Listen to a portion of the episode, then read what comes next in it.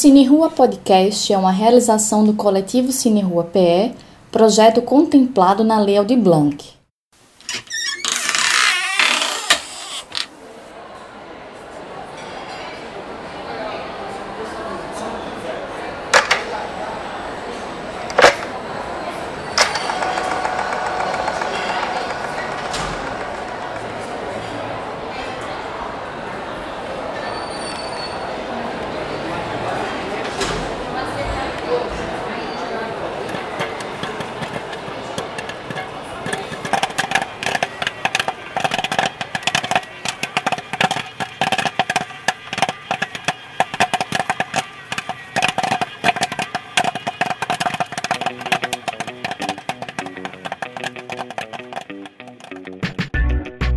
Olá, eu sou Simone Jubé e essa é a nona sessão do Cine Rua Podcast. Sejam muito bem-vindas e bem-vindos.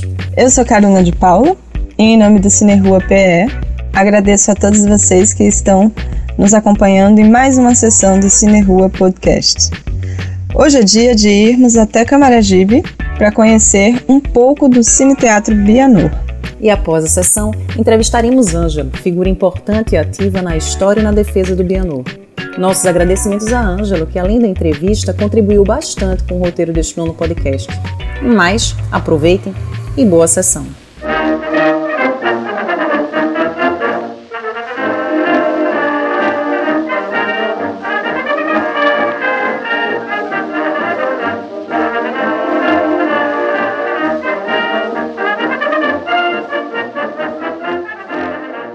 O Cine Teatro Bianor Mendonça Monteiro, situado na Vila da Fábrica, em Camaragibe, foi reaberto ao público em 3 de outubro de 2019, uma quinta-feira. A ação de requalificação da Prefeitura de Camaragibe, por meio da Fundação de Cultura, ocorreu a partir da emenda parlamentar do ex-deputado estadual Edilson Silva e custou 150 mil reais de recursos do Fundo Estadual de Apoio ao Desenvolvimento Municipal, o FEM. Com 402 lugares, o cinema com palco italiano é um símbolo da cultura local e sediou vários eventos nos últimos anos, como o Festival Varilux de Cinema, Palco Preto, Animage, Encontro de Artes Cênicas de Camaragibe e Periférica, segunda mostra de cinema de Camaragibe. Hoje, onde vemos o shopping Camará, em Camaragibe, era uma fábrica. Em meados do ano de 1905, na Vila da Fábrica construiu-se uma vila operária para as famílias dos trabalhadores da CIP, a Companhia Industrial Pernambucana, gerenciada por Pierre Collier e propriedade com a administração de Carlos Alberto Menezes. Ali se construiu um galpão com a finalidade de ser um espaço de cultura e cinema. Nessa época, Camaragibe ainda era um distrito de São Lourenço da Mata. Um fato curioso é que nesse período, quem era trabalhador da fábrica tinha que frequentar a Igreja Católica do Sagrado Coração de Jesus. Com isso, as pessoas tinham alguns supostos benefícios educacionais. Posteriormente, os trabalhadores se uniram e passaram a administrar a fábrica, sem posse, com algumas intervenções do Estado. Aproximadamente entre os anos de 1912 ou 1913, foi feita a inauguração oficial do cinema, apresentando filmes mudos projetados na tela. Era um espaço elitizado com apenas um dia da sessão abertas para o público em geral. De acordo com uma informação não oficial, contada pelos moradores antigos da Vila da Fábrica, quando foi construído um cinema, um grupo internacional chegou a fazer uma projeção de filmes também internacionais e dizem que o propósito era estabelecer uma parceria com o governo brasileiro para uma produção cinematográfica ali naquele local. Inclusive, alguns filmes registraram em imagens a Vila da Fábrica, a estrada até chegar nela e imagens de São Lourenço da Mata. Nos anos de 1950, o grupo Brás Pérola, um grupo da indústria de tecidos lá do Rio de Janeiro, passou a administrar a fábrica e comprou as dívidas CIP. O hoje chamado Cine Teatro Bianô, que de 1910 a 1950 funcionou como cine teatro, virou um galpão de algodão até 1965. Com a necessidade de construção de uma nova igreja na Vila da Fábrica, usaram provisoriamente o galpão para esse fim, até o ano de 1976. Nesse período, o Cine Teatro voltou a ser um depósito da fábrica.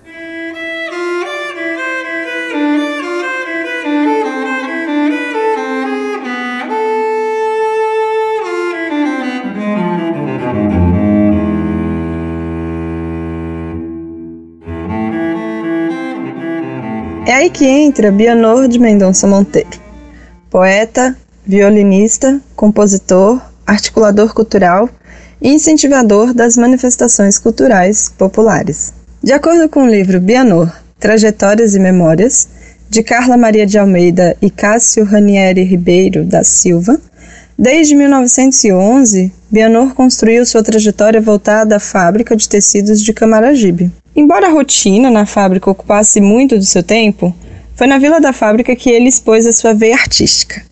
Ele frequentava o clube do Guarani, em frente ao galpão do cinema, onde se reunia a elite de Camaragibe, a autarquia da fábrica. E havia sessões de cineclube e teatro nesse lugar. E ele ensinava peças com o grupo O Grêmio, formado por pessoas próximas. Segundo Bianor Filho, o grupo tinha preocupação com o desenvolvimento cultural e artístico da cidade. Entre as pessoas integrantes estava a cantora lírica Julieta Rocha. O Grêmio era liderado por José Acioli e Nita Teixeira, o mesmo casal que liderava o grupo teatral do Guarani. É bacana saber que esse grupo não era formado apenas por pessoas que trabalhavam na fábrica. Havia integrantes de fora também. O grupo ensinava peças voltadas para histórias profanas, das quais A Louca do Jardim e Carmen tornaram-se célebres na Vila da Fábrica. Ainda de acordo com o livro, se sabe que uma das recreações estimuladas pela diretoria da fábrica era o teatro, de modo que foi criada a Sociedade Dramática de Camaragibe, também chamada de Clube Dramático de Camaragibe. Lá eram desenvolvidas as apresentações previamente agendadas no calendário da fábrica, com o intuito de promover diversão e lazer aos operários e às suas famílias. Vale salientar, Caruna, que o Cine Teatro tinha um programa com caráter vigilante e disciplinador muito claro. As peças eram uma tentativa de se garantir, através do Cine Teatro, a ordem entre os trabalhadores, trazendo temas que buscavam inibir o que era considerado como desvio de comportamento na época. Era um tempo em que se entendia o lazer do trabalhador como algo perigoso, tentando-se sempre moralizá-lo. Não é à toa que eram feitas encenações com caráter religioso.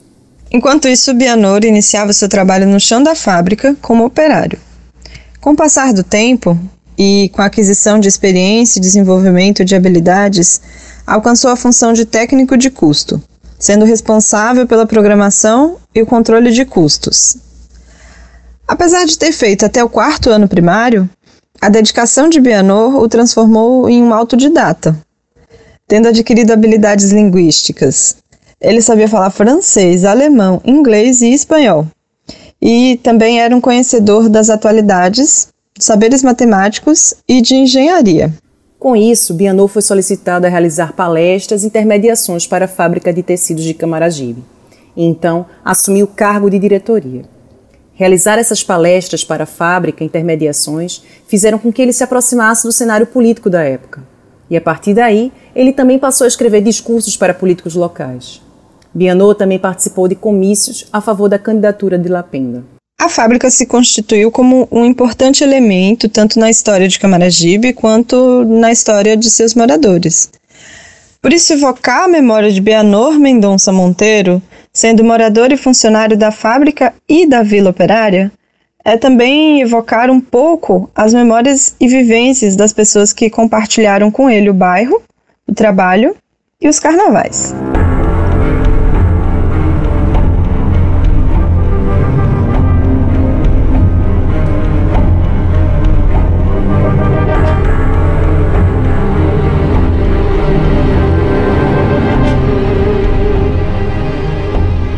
Além de suas poesias e canções, o som do violino de Bianot já era conhecido pelo seu bairro. Sua casa ficava quase de frente para o cine-teatro e era possível escutar o som de seu violino atravessando as ruas. O violino foi um parceiro importante do compositor. Foi seu instrumento de lazer e de promoção de cultura na sua vida adulta, e na terceira idade o violino o ajudava a afastar a solidão, composto no livro Bianor Tradições e Memórias. A presteza de Bianor às pessoas o tornou grande influência na cidade. E era tão forte essa influência, Simone, que em 2012, quando foi reinaugurado, o equipamento que se chamaria Cine Teatro Camará foi nomeado Cine Teatro Bianor Mendonça Filho, em homenagem a Bianor. É importante falar que houve um hiato entre a intenção de se retomar a força cultural do município até o movimento que culminou na reinauguração do Cine Teatro de fato. Em 1997, o ex-prefeito Paulo Santana deu passos significativos na questão cultural. José Manuel era presidente da Fundação de Cultura na época. E como Camaragibe sempre teve força na área das artes cênicas, o galpão do Cine Teatro era apenas visto como um espaço de teatro na cidade. Foi então que, em meados de 1999 e 2000, a classe artística mobilizou-se para conseguir que a prefeitura se apropriasse do espaço, para que ele fosse concedido para o município, uma espécie de troca pelas dívidas da fábrica. Na memória das pessoas com mais de 70 anos, aquele espaço já havia sido um cinema, mas para as pessoas mais novas ele era visto apenas como um depósito, ou um galpão abandonado por muito tempo. Houve luta para que o espaço voltasse a funcionar, e os governos municipais sempre tentaram terceirizar sua gestão. Já havia um projeto de lei que garantia que ali seria um espaço cultural, mas só em 2012, por meio de uma emenda parlamentar, foi feita a primeira grande reforma.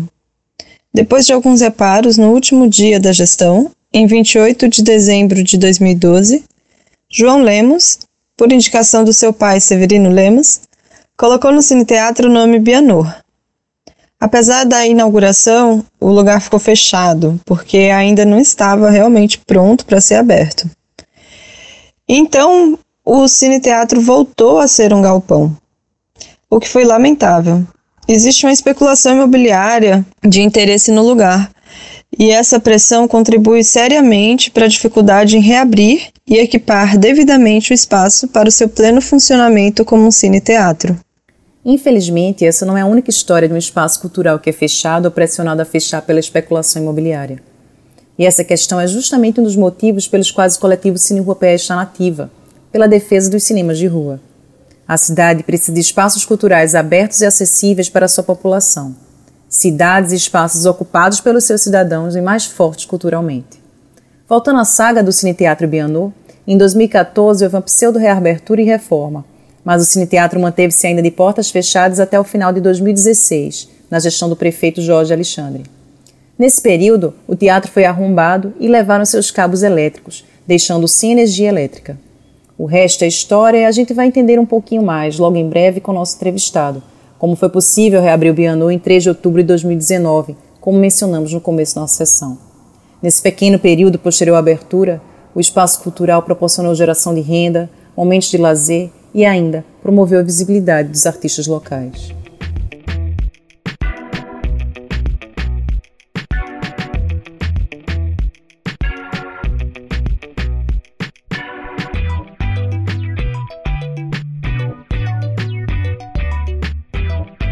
Então, para entender melhor o que aconteceu nos últimos anos com o Cine Teatro Biennou e seu contexto atual, vamos dar prosseguimento com o nosso entrevistado de hoje, Ângelo Fábio, que foi administrador do Cine Teatro na gestão de Olímpio Costa, quando ele esteve à frente da Fundação de Cultura de Camaragibe. Ângelo, bem-vindo. É, muito obrigada pela sua presença aqui conosco nesse nono podcast, Cine Rua Podcast.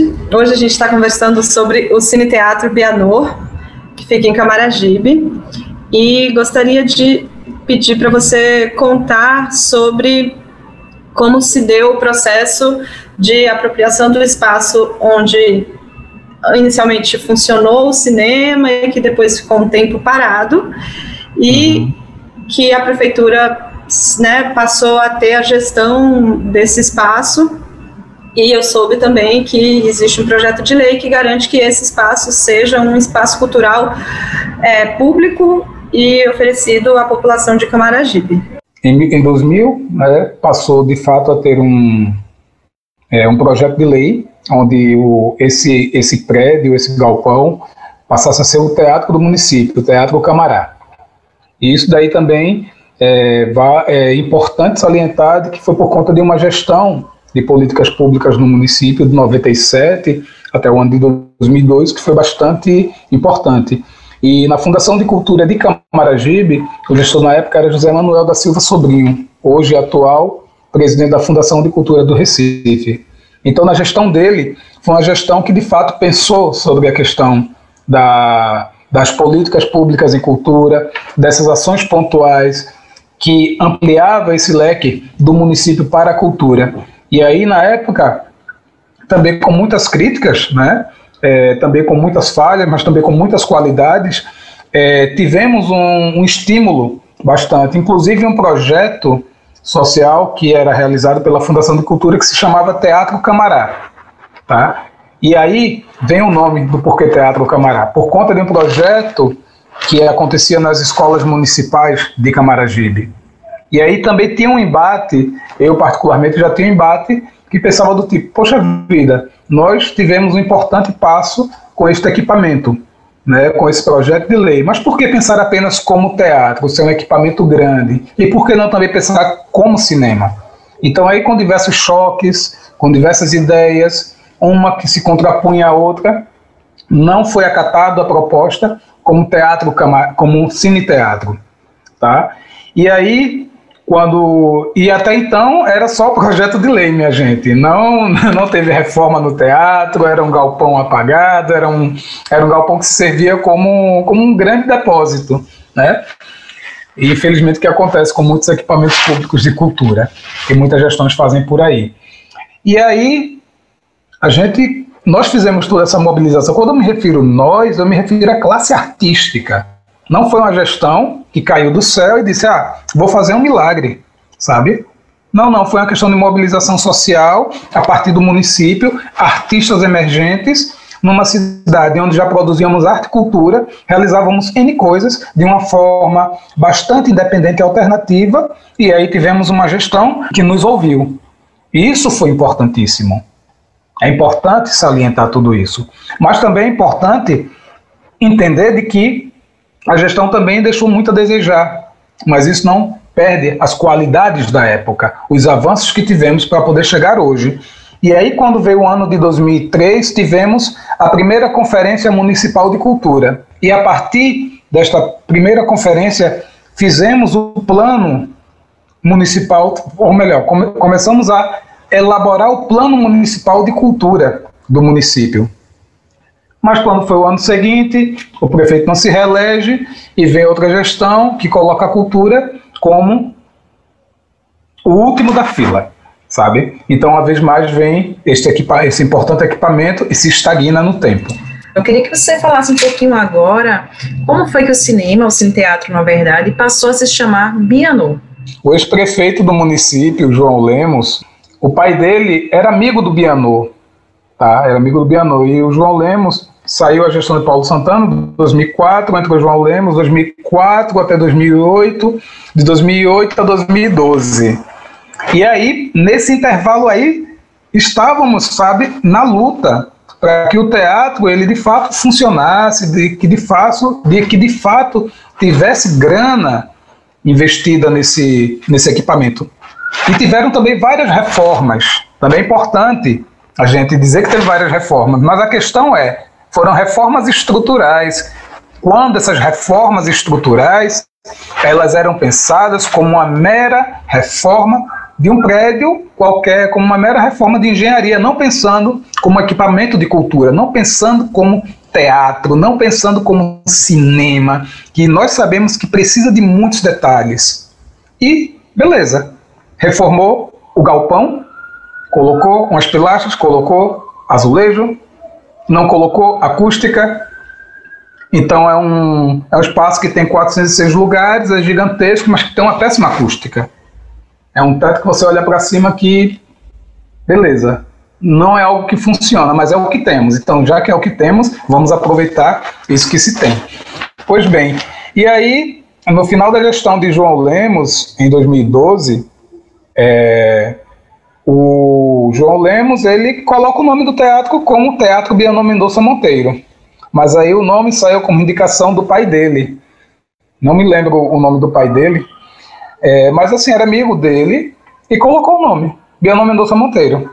E ele vai lá, inaugura, ou reinaugura, reabre o teatro no final da gestão dele, acho que no dia 28 de dezembro de 2012. Nessa época, é, de 2007 até 2013 eu morava na Argentina, mas eu sempre ia e vinha. E numa dessas ocasiões eu estive nessa reabertura do teatro e aí eu pude ver lá nessa reabertura do teatro dessa inauguração como o Teatro de Ana Mendonça Monteiro. Eu fiquei assim viajando, eu caramba, antes fosse o Teatro Camará. porque pelo menos sabia da história. Eu me perguntava, quem é Bianô Mendonça Monteiro? Você poderia é, falar muito rapidamente quem foi Bianô? Foi um trabalhador da antiga fábrica de tecidos de Camaragibe.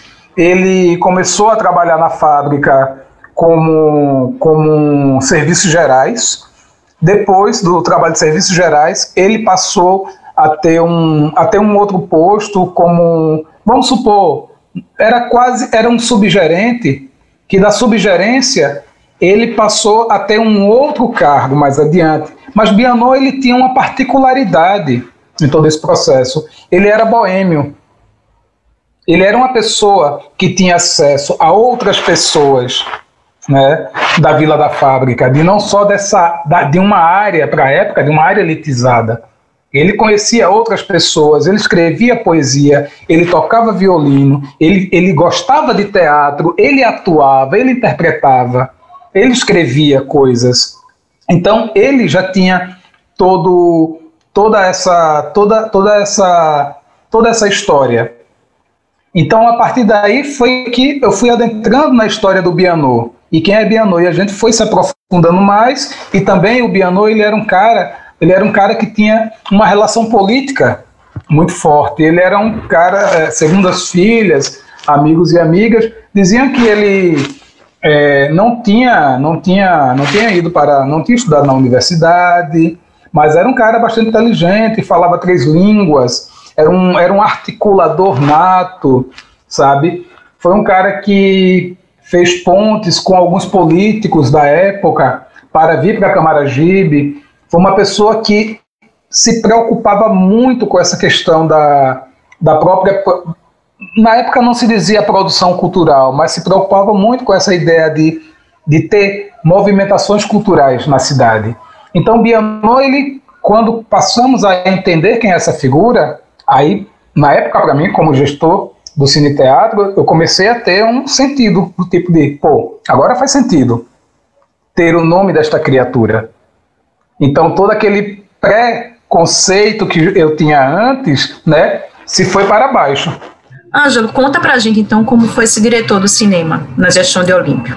Então, foi uma grande odisseia. É, em primeiro lugar, teve uma, teve uma campanha online, foi muito engraçado, que começou a rolar fake news, né, dizendo postagens, pegando performances minhas, é, algumas performances que eu estou nu, outra que eu tenho uma imagem de uma estátua, e aí fazendo comparações absurdas e começou, por, começou o processo por aí, até o momento de que Olímpio conseguiu, de fato, assinar a portaria para que eu trabalhasse como gestor do Cine Teatro. Era para ter iniciado lá, por exemplo, no mês de janeiro, mas o, a minha portaria só foi assinada no final de fevereiro no final, oh, perdão, no final de janeiro para início de fevereiro, sabe? Mas depois de muitos protestos para que eu não atuasse como diretor. Porque as pessoas diziam, ah, é um herege, é isso, é aquilo outro, sabe? Comentários racistas, preconceituosos. E não só fui eu que sofri com isso, mas também Calor Pacheco, que foi da Secretaria de Comunicação. Então foi uma parada muito pesada nesse início de processo. Após, esse, após a nossa entrada, é, quando entramos lá e a gente colocou como meta, nosso objetivo é reabrir este teatro. Até então o nome era Teatro Bianô Mendonça Monteiro. Então a primeira estratégia foi: vamos elaborar, vamos refazer aqui esse, esse projeto de lei para que seja debatido o nome desta casa, para que não seja só teatro, e sim cine teatro. Então fizemos alguns fóruns setoriais de artes cênicas, de, é, de audiovisual, entre outros, e começamos a debater. Mas esse debate daí, gente, que estou lhe falando agora, já veio um pouco antes, que foi no final da gestão do ex-prefeito Jorge Alexandre, com o ex-presidente da Fundação de Cultura, que foi da gestão de 2016, tá? Então aí a gente já estava debatendo, olha, o nome tem que ser Cine Teatro, Cine Teatro, e o pessoal não queria. Muita gente não queria que fosse no teatro. Até mesmo alguns integrantes da gestão da Fundação de Cultura, gestão, gestores anteriores. Era, eu nunca entendi por que essa, essa bitolação tão grande. Né? Mas, pois bem, então se teve esses debates, discutimos, fizemos um documento, e esse documento ele foi votado e foi aprovado de que o nome passasse a ser Cine Teatro Bianão Mendonça Monteiro. Tá, isso final de 2016 por aí. E aí o que acontece? Vem Olímpio Costa, aconteceu todo esse processo que eu falei anteriormente, e aí voltamos a pegar essas documentações e validar elas através do através do decreto municipal que o prefeito na época ele ele apresentou para a Câmara dos Vereadores e a Câmara por votação aprovou.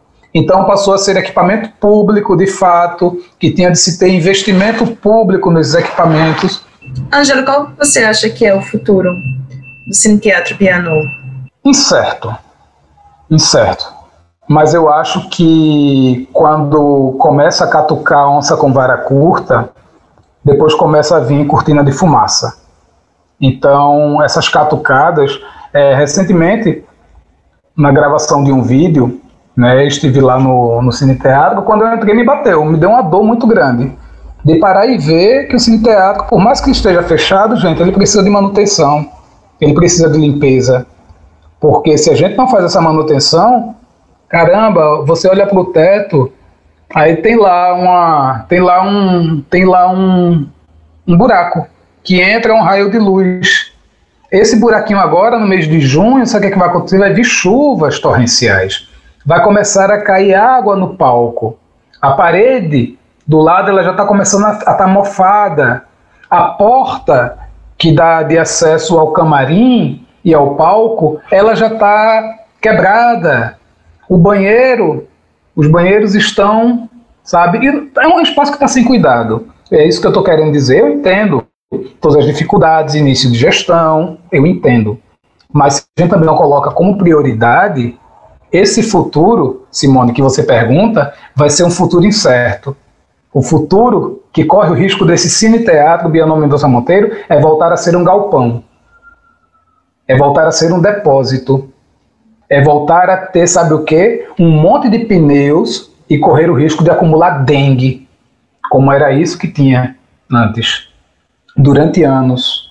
Então, ao invés da gente pensar em estratégias de manutenção, por mais que não se tenha dinheiro para investir, mas é investir a mão de obra, e nesse período de pandemia, é de separar uma equipe da própria gestão, da, da prefeitura, da equipe de, de engenharia e começaram a fazer esses reparos, porque a prefeitura já tem uma grana fixa para isso. Então, esse futuro daí eu digo que é um futuro incerto. Mas se vocês, quanto Cine Rua, né, é, não vem para mim, não me provoca para que eu faça, fale toda essa história, também faça essa denúncia e que, e que este podcast chegue na SECOM, na Secretaria de Comunicação da Prefeitura e que chegue nos ouvidos da prefeita, e eu não tenho problema nenhum não, gente. Da minha voz está aí para que esse povo escute. Eu vivo de arte e cultura. Se eu não for viver disso, eu vou viver de quê? Eu posso viver com não tenho frescura nenhuma, mas eu quero viver com dignidade. Eu não quero precisar sair daqui para ter de lutar por espaços em outros lugares. Eu quero lutar com espaço para outros espaços em outros lugares, tendo a minha garantia e sabendo que eu tenho um equipamento com grande potencial como este, que nós podemos realizar periférica, podemos realizar em das artes cênicas, podemos realizar diversos festivais, diversas mostras, eu sou a minha utopia é de que em cada esquina tem uma pessoa que diga eu quero realizar um festival de cinema. Eu quero realizar um cineclube, eu quero realizar isso aquilo e tem que fazer. Porque enquanto as pessoas não fizerem, sabe qual vai ser a justificativa de qualquer gestão? É dizer assim, não tem oferta e muito menos demanda. Uau, obrigada, Ângelo. A gente agradece muito pela sua participação. A gente agradece muito também pelas informações que você trouxe e por você ter compartilhado a sua experiência como militante, como artista e como gestor é, ligado ao Cine Teatro Bianor Mendonça. Eu que agradeço. Valeu, Caruna, Simone, Rafael e a todos e todas que estão nos escutando. E é isso, galera. Ocupem os espaços, sabe? Eu sempre digo, eu, eu particularmente sou movido por utopias, por sonhos. Porque se eu não sonhar, eu vou estar mal pra caramba. Se eu não colocar minha ideia no papel e tentar lutar por isso, conquistar esse espaço, eu vou, eu vou ficar muito mal. Então, uma coisa que eu sempre digo é: ocupem os espaços. É isso. Obrigada por nos escutar hoje. E se você quiser conferir as demais sessões do Cine Rua Podcast, acompanhe a gente nas redes sociais do Cine Rua PE. O que vocês acharam dessa sessão? E o que estão achando dos programas? Aproveita e conta pra gente. Nos encontramos então na próxima sessão. Obrigada a todos e a todos vocês. Desejamos um fim de semana com muito cinema, por enquanto em casa. Auxílio emergencial e vacina para todo mundo em nosso horizonte. Um abraço usem máscara, pratiquem o um distanciamento social e até a próxima sessão.